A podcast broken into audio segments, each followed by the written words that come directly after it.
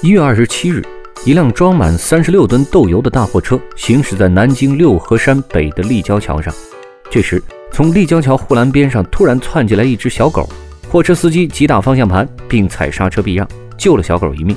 小狗没事了，大货车却翻了，装豆油的集装箱全滚到了立交桥下的沟里。好在两名司机都没事。这次车祸的损失不小，但货物的损失、货车维修费用以及重新找车运油的费用加起来，已经超过十万块钱了。有记者问货车司机：“为了救一条狗，你这样值不值？后不后悔？”货车司机说：“我开车十几年了，中途看到狗，一般情况下都是避让的。